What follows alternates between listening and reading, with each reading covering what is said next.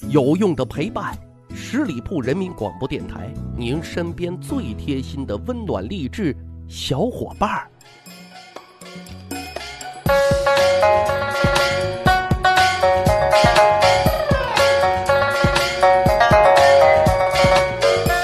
去扒历史，增长见识，密史趣谈，在下大汉。在中国古代，普遍存在啊重文化轻科学的现象，甚至呢，封建思想文化是压制对自然科学的探求的。所以在这种环境之下，我们有古代的四大发明，有鲁班，有沈括，有祖冲之啊等一批科学技术领域的领军人物，实属不易呀。但更不容易的是什么？还有一批女科学家，他们在不平等的男权社会里啊，或者是打破世俗，或者是打破常规，敢为天下先啊，积极去探索这个奥妙的大千世界。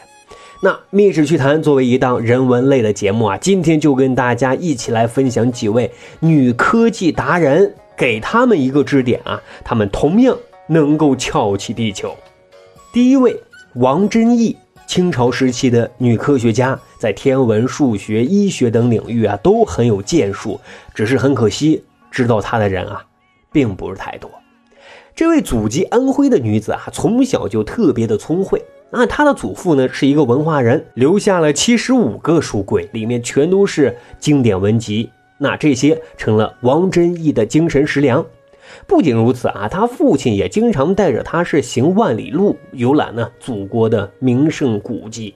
更重要的是，他父亲也不把他当女神去培养，让他呢去骑马、去射箭啊，这在古代是很少见的。所以，王真义的个性是很强的，也是很鲜明的。那他曾经发过一条朋友圈啊，实际上呢就写了一首诗，抒发自己的情感，说的是。足行万里书万卷，常似雄心似丈夫。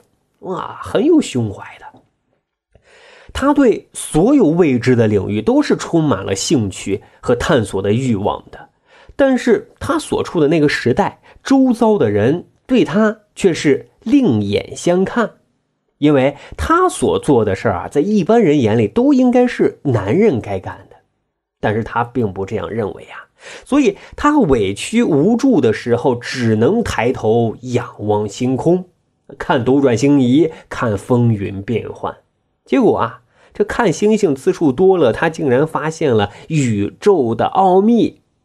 啊，什么呢？古代啊，对日月食的认知多是披着这种神秘的面纱。王真义的动手能力啊，简直没得说，想象力和推演能力啊更强。他呢？用灯笼当太阳，把圆桌当地球，用镜子当月亮啊！就这样反反复复研究他们的关系和模拟实验，最终完成了《月食论》这篇大作。他在文中提出的造成月食现象的理论和现代天文理论是基本一致的，这在当时也算是重大科研成果啊！另外。他在数学方面啊，既学习古代数学，也借鉴西方的那些数学理论，融会贯通啊。特别值得一提的是什么？他很多天文方面的研究啊，是在没有特别精密仪器的这种实验的基础之上，全靠他数学计算、数学逻辑推理得出来的。所以，王真义要是参加最强大脑，应该也能拿个冠军啊。还有啊，在医学领域。从小呢就跟着当医生的父亲啊望闻问切，长大自带科学家的严谨，重视医学理论和临床实践的结合，所以啊就练就了妙手回春的本领，被称为女华佗。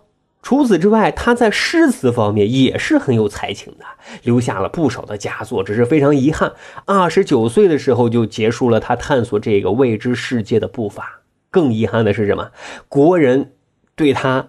知之甚少，反倒是国外啊推崇和致敬这位追求科学和进步的先驱。金星上啊有一个陨石坑，就被命名为王真义坑。他也入选了《自然》杂志，被称为为科学发展奠定基础的女性科学家，嗯，是很了不起的。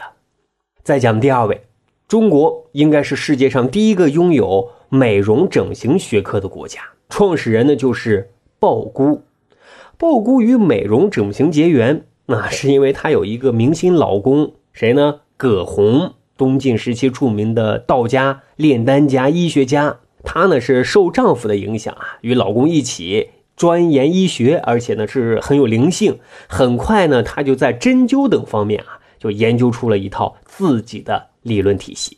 阳城古钞啊记载她每坠幽灸之一柱，当即愈。不独愈病，且兼获美艳。